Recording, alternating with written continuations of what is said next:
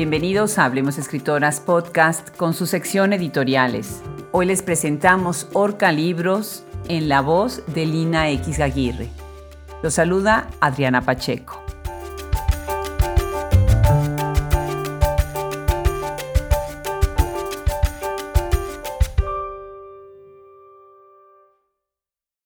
Yo conocí a Lina X Aguirre gracias a Judith Santopietro, quien me platicó de este necesario proyecto que están haciendo juntas para hacer una editorial que publica solamente mujeres. Bienvenida Lina, qué gusto tenerte en nuestra sección editoriales. Muchísimas gracias por tu confianza, por sumarte a Hablemos Escritoras Podcast y felicidades por Orca Libros. Bienvenida. Muchas gracias Adriana, gracias por invitarnos y me alegra mucho que haya sido una escritora como Judith quien nos haya unido. Claro.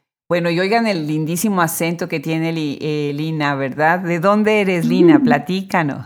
Yo soy colombiana, Adriana, pero pues ya con muchos años viviendo en diferentes lugares y tú sabes que el, acento se vuelve un poco raro, ¿no? Se, se internacionaliza un poco para que todo el mundo entienda un poco lo que decimos. Claro. Yo me recuerdo cuando estaba haciendo el doctorado que una de las cosas que era muy interesante es escuchar a mis compañeros de tantos países latinoamericanos hablar un español tan rico, tan precioso, con tantas matices, con tantos matices tan de uno, entre uno y otro, ¿no? Bueno, ¿y dónde vives ahora, Lina? Yo vivo en Athens, Georgia, hace, hace como cuatro años, Adriana. Regresé a Colombia después de, hacer mi, de, vivir en Ohio por, por años y luego eh, me enamoré y me vine a vivir otra vez a los Estados Unidos y ha sido interesante. Qué bien, qué bien, interesante. Tú misma eres escritora, ¿verdad? Y estás dedicada a la poesía. ¿Es el género que más usas y lo visual o en qué estás? Mira, yo ahora, yo por, por años me he dedicado más a la academia, y, pero con este cambio de, digamos, de, de escenario y de vida que, que he tenido, Ahora estoy escribiendo más y más, pues más literatura y me dedico a la poesía, pero actualmente estoy escribiendo una autobiografía, unos ensayos autobiográficos y estoy también trabajando en, en una pequeña novela eh, sí, sobre juguetes. Interesante, sobre juguetes, eso sí me, me parece muy, muy interesante. Tú eres curadora de animación experimental, ¿qué es eso? Sí, mira, yo soy, em, por mi, trabajo académico ha sido en la poesía y en la cultura visual latinoamericana. Y a partir de, digamos, de mi disertación, comencé a trabajar eh, con arte y animación. Y llegué al mundo de la animación experimental, que es un campo muy rico y, que es muy, muy prolífico en Latinoamérica, en donde, digamos, que se combinan un montón de disciplinas artísticas eh, a través de, la, de, la, de, digamos que las técnicas de animación. Entonces hay unos trabajos poéticos, unos trabajos, eh, digamos, de, musicales, eh, de todo lo que puedas imaginarte, pero a través de, la animación. Y es de ahí de donde surgen muchos de los temas de, de mi, actualmente, de mis, digamos, de mis intereses literarios, como por ejemplo el de los juguetes, porque la cultura material es muy importante en la animación experimental. Entonces yo curo muestras y las movemos por el mundo. Qué interesante. ¿Y qué tipo, qué filosofía de los, sobre los juguetes? Eh, una, ¿Son juguetes más educativos o recreativos? ¿Tienen alguna política, por ejemplo, en Europa? Los juguetes de madera son realmente los que, los que prevalecen, ¿no? Los juguetes de plástico son como más en el estilo americano, no siempre, obviamente, pero ¿hay alguna filosofía atrás de, de los juguetes? Mira, mucho de, lo que pasa en animación y de lo, que, de, lo que a mí me interesa también para la escritura tiene que ver con los objetos encontrados, con los juguetes como objetos con vida y que han, que han tenido, que tienen una historia y que han estado en contacto con, pues, con los seres humanos y que han sido importantes en sus vidas. Entonces esos juguetes tienen en su superficie y, y en, su, pues, en su materia eh, una cantidad de huellas increíbles y también algunos, pues algunas de esas huellas son muy traumáticas, ¿no? Hay juguetes rotos, hay juguetes que han sido reformados por los niños o, por los padres, o hay juguetes que han sido mutilados. Entonces, eh, muchas películas de animación tienen, eh, usan los juguetes eh, recogidos y los juguetes encontrados en, ¿qué te digo?, en los mercados de pulgas como material para, para decir un montón de cosas súper interesantes sobre, pues sobre la vida humana, ¿no? Entonces es más como ese tipo de juguetes, no son los juguetes nuevos, sino los que tienen historias como las nuestras, ¿no? Qué interesante, fascinante.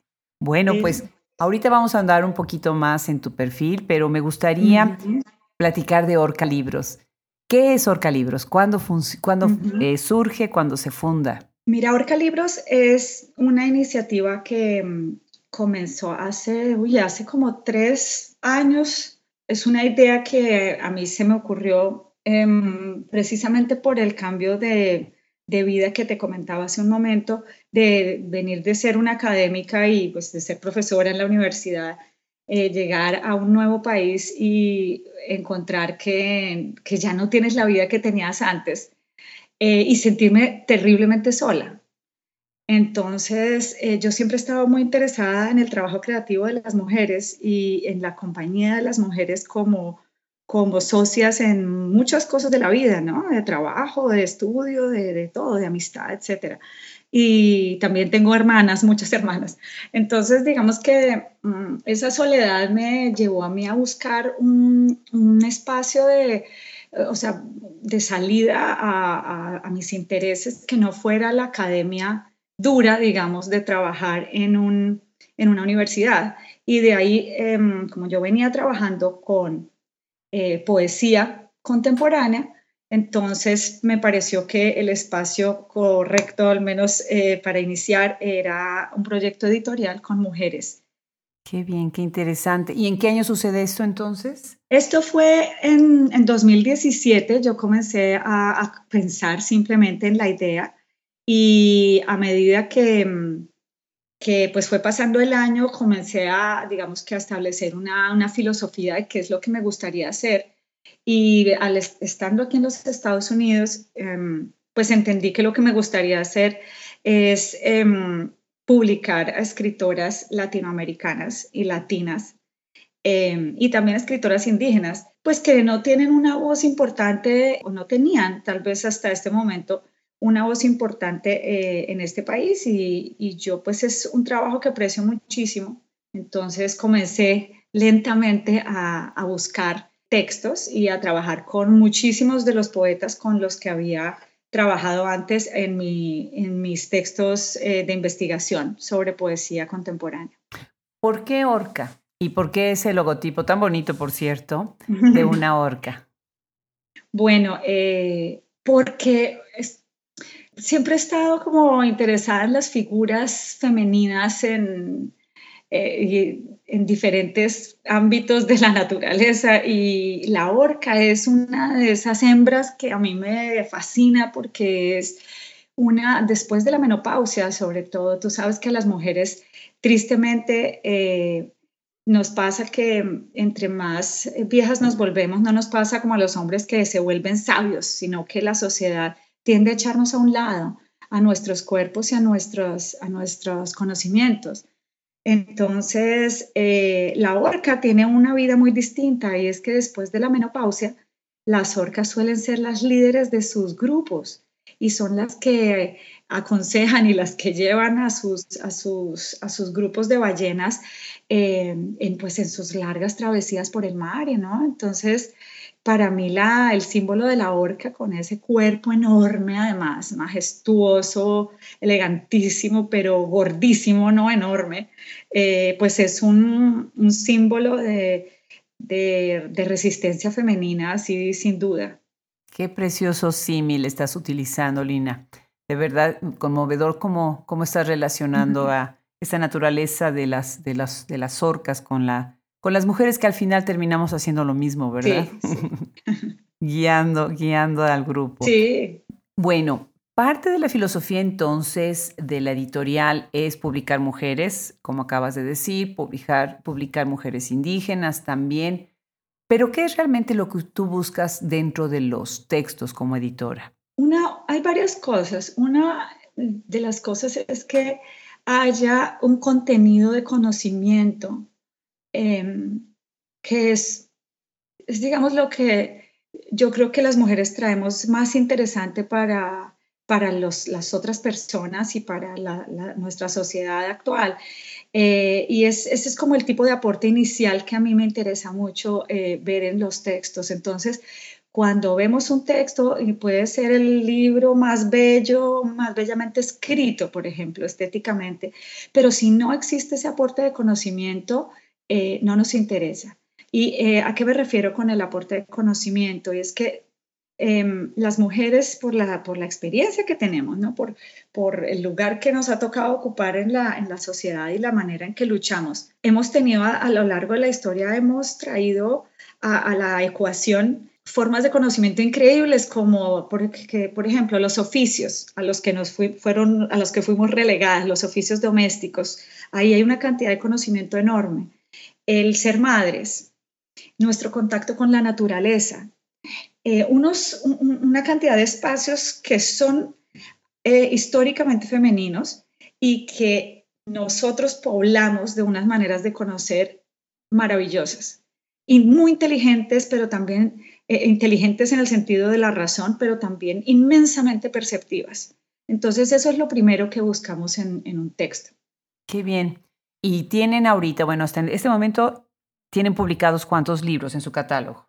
Bueno, eh, Orca va, em, va, digamos que va lento en el camino. Hemos publicado, el año pasado publicamos nuestros dos primeros libros. Y esto es también, e, esto de ir lento tiene que ver con los ritmos de las vidas de las mujeres, ¿sabes? Y eso es otra cosa que, que es muy importante para, para, nosotros en Orca, que no nos interesa producir un montón, un montón, un montón y dejarnos eh, meter a, las malas en la máquina eh, capitalista, digamos, de, de, de, que todo tiene que ser a prisa y tiene que haber una hiperproductividad permanente, sino en que las vidas de las mujeres y sus, y sus, pues de todas las personas en realidad tienen sus ciclos y tenemos posibilidades eh, de producir y en otros momentos no, en otros momentos la vida nos da un revés y entonces tenemos que parar un poco y, así. Entonces tenemos dos libros publicados, pero tenemos, el, el año pasado hicimos una convocatoria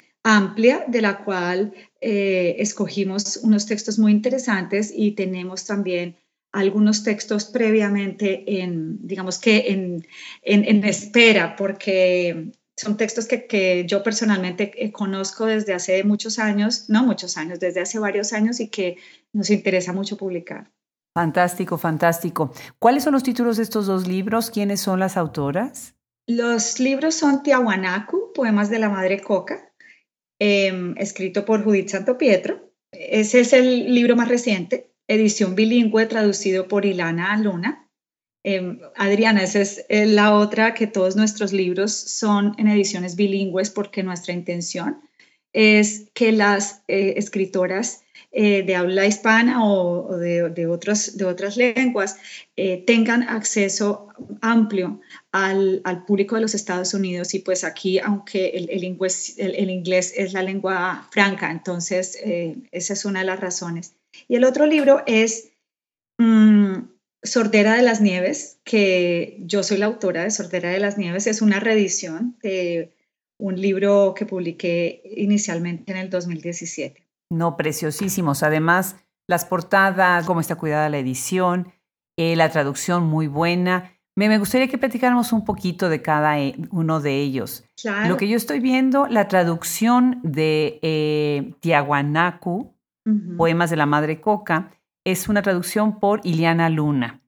Y eh, platícanos un poquito, eh, me gusta mucho el proyecto de, que tengan libros bilingües, pero debe de ser un reto tener estas ediciones bilingües. Cuéntanos cómo es el proceso, cómo encuentras la voz de la traductora o del traductor con la obra que están publicando.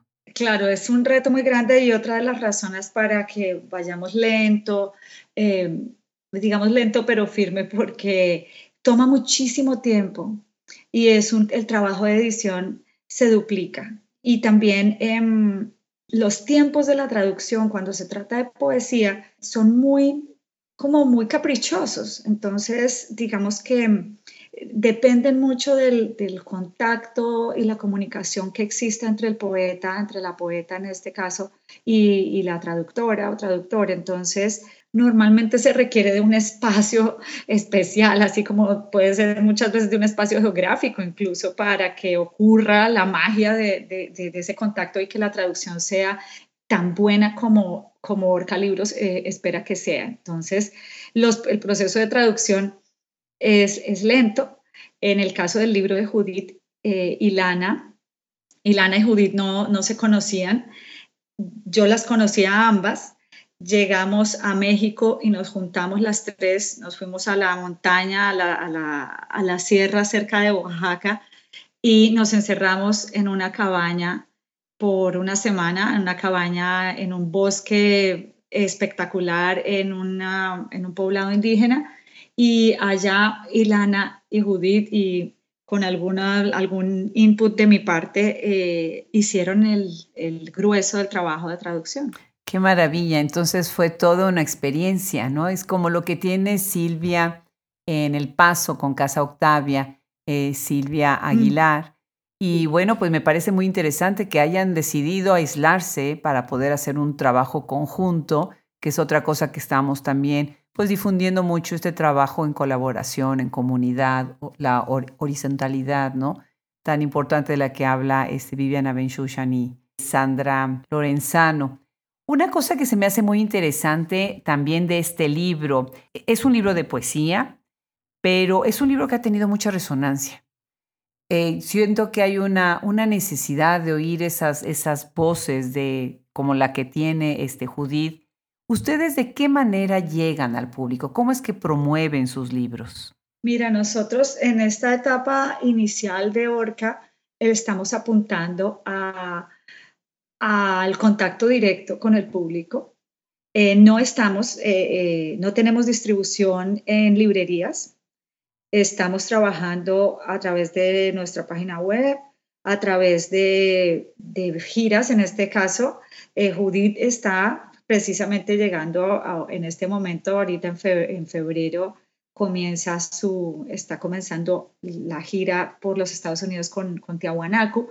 Eh, y esa es como, como nuestra forma principal de, de, estar en contacto con la gente, porque eh, digamos que la, poesía nunca ha sido algo, algo masivo, este en, en, el caso de estos dos libros que son de poesía, eh, no ha sido, digamos que una modalidad eh, literaria más de consumo masivo y creo que, que, vale la pena acercarse a los lectores de manera más íntima. Eh, y eso es por lo que estamos tratando de hacer actualmente. Qué bien, qué bien. Bueno, pues el otro libro también muy bonito, Sordera de las Nieves, ese, bueno, tú lo escribes. Platícanos, ¿cómo surge la idea de este libro? ¿Y qué tal estuvo la interacción? Eh, acá tenemos la traducción al inglés con Richard Gordon, ¿verdad? Sí, Richard es, Richard es mi esposo. ah, perfecto, muy bien. Este libro tiene eh, mucho que ver con mi experiencia de vida en Ohio, cuando estaba haciendo el doctorado allá. Eh, fue una experiencia muy intensa y muy bella, en, digamos que en cuanto a descubrimientos eh, intelectuales y emocionales, pero también fue muy duro.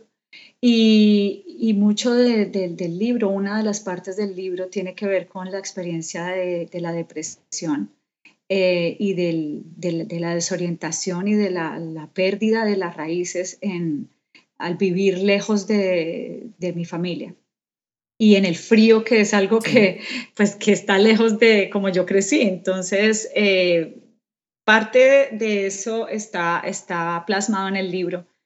Y lo otro, em, eh, la otra parte del libro que se llama Niñas Muertas y es tal vez la parte que, que más ha circulado y, eh, y, por la cual me preguntan más, em, está relacionada con mi, con mi experiencia como hija de mi mamá y parte de, un grupo de cinco hermanas.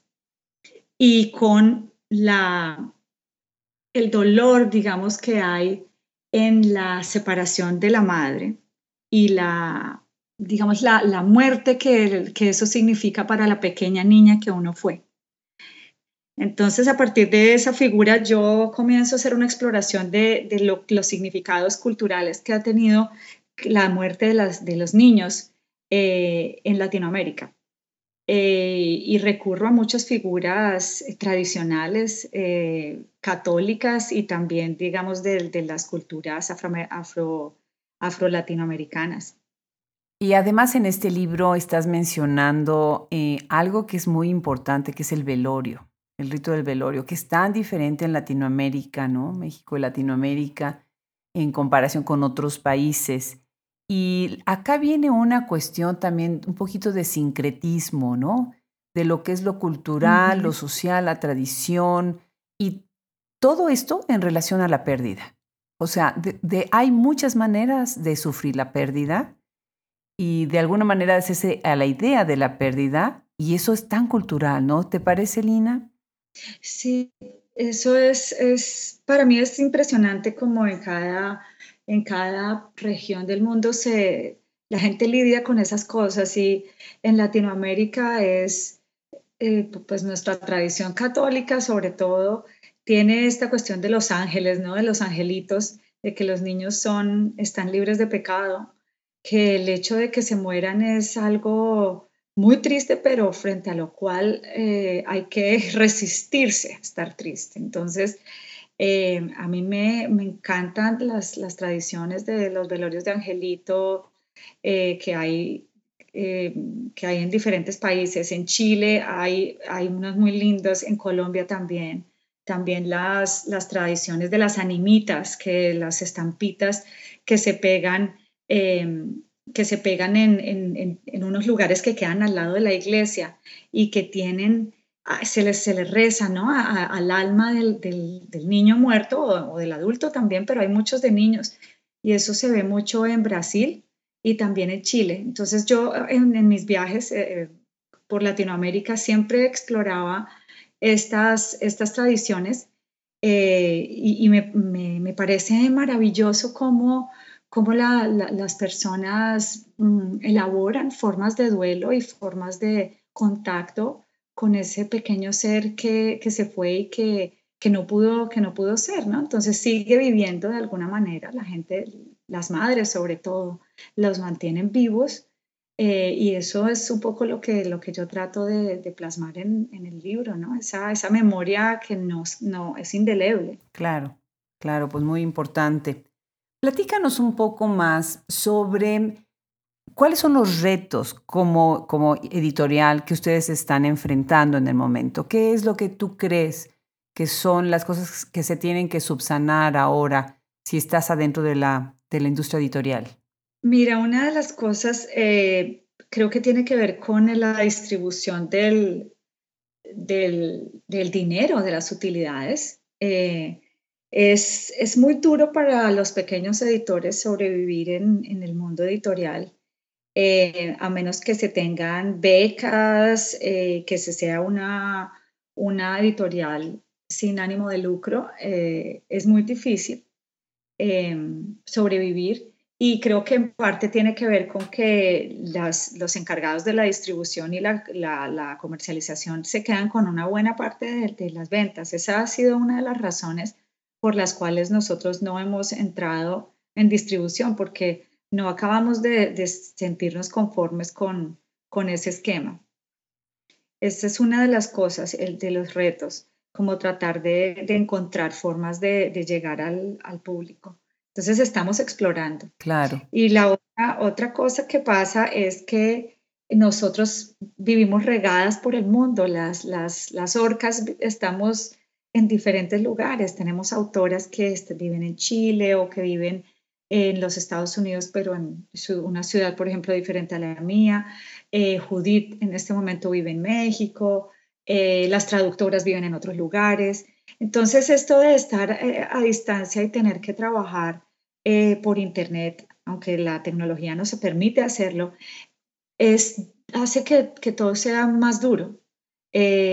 Nos, nos, nos, yo siento la falta del, del, contacto humano Em, para hacer cosas como lo que te comentaba de, ok, nos vamos a la sierra y entonces se traduce este libro.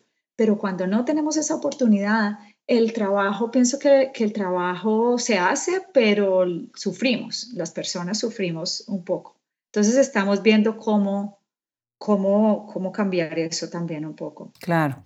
Bueno, esa es la idea precisamente de esta sección editoriales, en donde se necesita visibilizar a las editoriales, porque hacen un esfuerzo enorme, ellas mismas se arriesgan, están apostando a hacer visible el trabajo de las escritoras. Así que quienes nos están escuchando en este momento, vayan a su computadora, vean en su navegador la página de Hablemos Escritoras Podcast. Ahí estamos subiendo las portadas de los libros, los datos de los libros y, queremos ser de alguna manera un canal de comunicación para que ustedes tengan acceso a estos libros. En algún momento se acercan a nosotros, se han acercado a nosotros escuelas, universidades que dicen, bueno, es que yo quisiera tener más material y bueno, pues lo importante es tener acceso a los libros y hacer algo que es muy importante y en lo que también estamos trabajando, hacer una curaduría de los libros, ¿no? Porque hay libros que se pueden leer, pues, de muchas maneras, que pueden ser para muchos públicos, pero lo importante es que la gente sepa que existen. Si no, no podemos hacer nada, ¿no? Así que bueno, entiendo, Lina, esa es, creo que, la principal, e, es el principal problema, ¿no? Mover los libros como si fuera un inventario de muebles. Quería comentarte una, pequeña cosa em, sobre Orca también, relacionada con los retos que, tenemos, y es que em, como esto del, del trabajo por Internet hace que sea un poco solitario, eh, nos estamos actualmente, estamos en el proceso de movernos del, esquema actual en el que hemos estado trabajando, centralizando todo, eh, digamos, la operación a través de mí y con el apoyo de socias como, como Judith, Ilana, eh, Richard, etcétera. Pero vamos a movernos a un sistema de un colectivo, de una editorial colectiva, donde todo el trabajo va a ser hecho por mujeres de diferentes profesiones. Entonces eso es lo que vendrá en los próximos meses. Qué maravilla, felicidades, nos tiene que contar más de eso, qué buen proyecto. Muchas felicidades. Gracias, Adriana.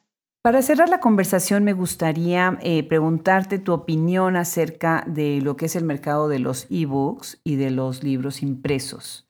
¿Qué, ¿Qué, opinión tienes tú sobre esta otra alternativa de tener acceso a los libros? A mí me parece que no son alternativas eh, excluyentes porque pienso que mucho de eso depende del, lector. Y hay lectores que les gusta, sobre todo para la poesía, aunque nosotros no solo publicamos poesía, eh, no vamos solo a publicar poesía, es lo que hemos publicado hasta ahora. El lector tiene una, digamos que un lazo más fuerte con el libro como objeto, eh, como soporte, digamos. Eh, entonces, em, yo creo que eso es algo que, depende del lector y, deberíamos aprender a, hacer que convivan las dos formas. Em, entonces, nosotros en Orca le hemos apostado que esto es una, inversión adicional eh, hacer las dos eh, ediciones. Y eso es, es interesante porque implica un, un doble diseño. Hay que, la, la persona que diseña nuestros ebooks es una experta que es, me parece fantástico con lo que ella hace, ella se dedica a eso, es una, una mujer llamada Lucía em, que está, vive en España. Y lo que ella hace, cuando tú ves el libro, se ven idénticos al, libro que, que, nosotros vemos en las, eh, que vemos en papel, pero pero lo que hay que hacer es totalmente diferente. Entonces, es, un reto adicional para las editoriales pequeñas, pero yo creo que vale muchísimo la pena, porque si hay lectores que están renunciando al papel y que les gusta tener consigo su, biblioteca, como a mí personalmente me gusta tener mi biblioteca de, de, ebooks y cargarlos conmigo a todas partes. Claro. Entonces sí creo que vale la pena apuntar en ambas direcciones. Claro, claro, me encanta, claro que sí. Bueno, Lina, pues verdaderamente un placer, felicidades. Orca Libros tiene una filosofía que a mí me parece muy importante. Ese bilingüismo va a ayudar, como tú bien dijiste, a acercar a gente que está leyéndolas desde muchos lugares del mundo. el inglés ayuda precisamente a esta cercanía, ¿no? Y bueno, definitivamente Orca tiene un proyecto que, va a crecer y va a crecer mucho. Ahorita tienen dos libros, pero va a crecer, eso es seguro. Muchísimas gracias, Lina. Un gusto enorme y muchas felicidades. Gracias a ti, Adriana. Hasta pronto.